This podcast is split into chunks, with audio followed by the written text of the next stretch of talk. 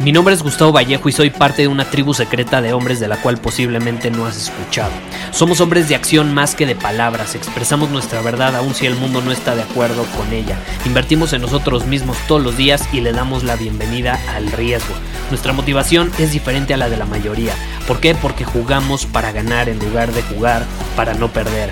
Juntos estamos creando un nuevo imperio y nuestra más grande batalla es en contra del príncipe, la mediocridad y de los condicionamientos que la sociedad, los medios y la televisión han impuesto para quitarle a los hombres su poder personal. Si le preguntas a las personas normales, a la sociedad y a las escuelas, te dirán que estamos locos y que somos rebeldes. Y sí, tienen razón. Estamos locos, somos rebeldes, pensamos diferente y por eso el futuro nos pertenece. Somos hombres superiores y estos son nuestros secretos.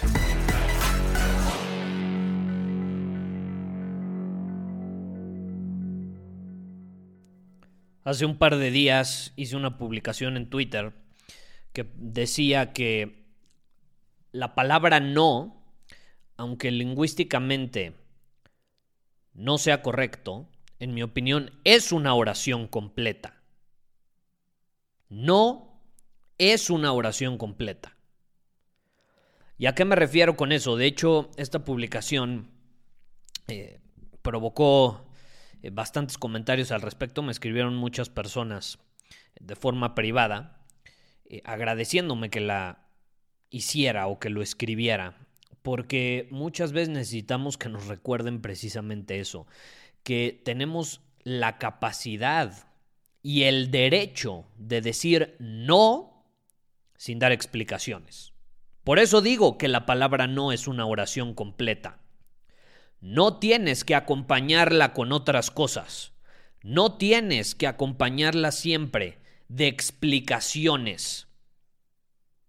No tienes que explicar todas tus decisiones a los demás. Y quien te haga creer lo contrario, te quiere controlar. Quien te haga creer lo contrario, te quiere usar para su propia conveniencia, no para la tuya quiere sacar algo de ti. La palabra no es una oración completa. Y te quiero desafiar en este episodio a que ejercites la habilidad y la capacidad, el derecho que tenemos los humanos a no dar explicaciones por todo lo que hacemos. Vivimos en una época donde, caray, parece que tenemos que explicar hasta el último detalle de lo que estamos haciendo y no tenemos por qué explicarlo. ¿Por qué le vas a explicar cosas a personas que ni siquiera conoces y a las que no les debes nada, no les debes tu trabajo, no les debes nada? ¿Por qué les tienes que explicar a esas personas? Guárdate las explicaciones para personas cercanas a ti, eh, personas con las que tienes una relación recíproca. Recíproca. ¿Sí me explico? Eso es importante. Eso es importante. Cuando hay reciprocidad, entonces sí, puedes explicar. Pero ¿por qué tienes que andarle explicando cosas a personas que ni siquiera conoces o que apenas estás conociendo? Y lo mismo sucede con pedir perdón.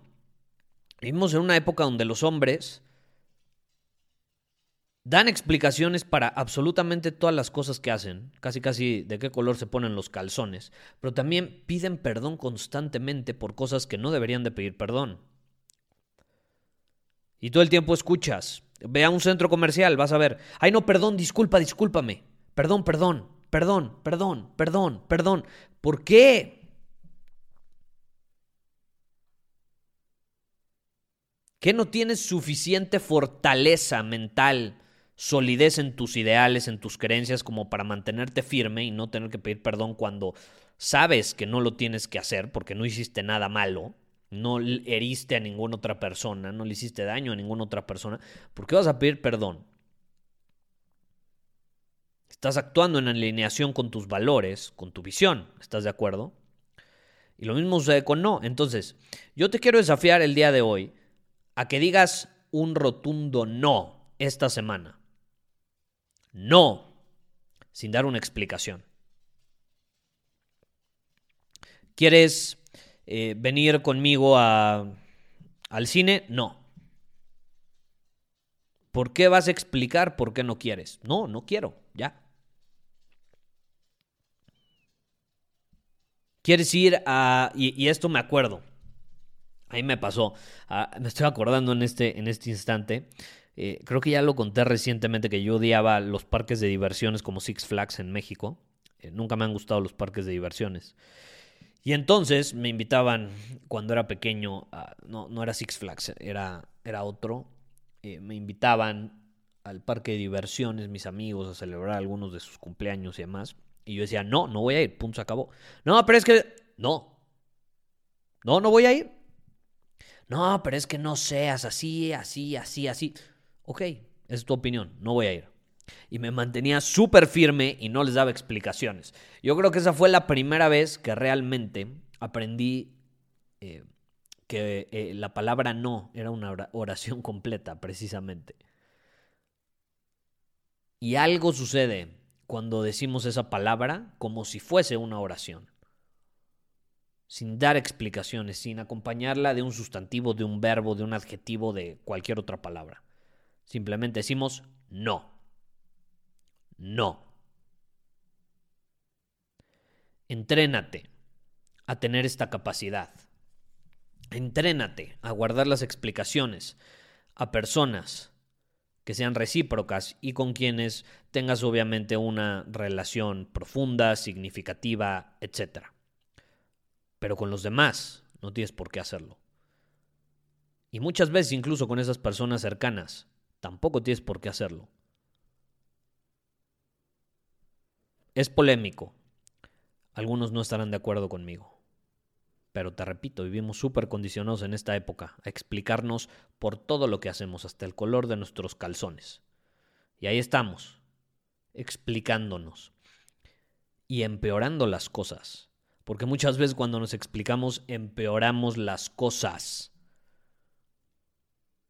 No sé si has conocido a alguien, sé brutalmente honesto, alguien que se explica todo el tiempo, que te explica todo el tiempo.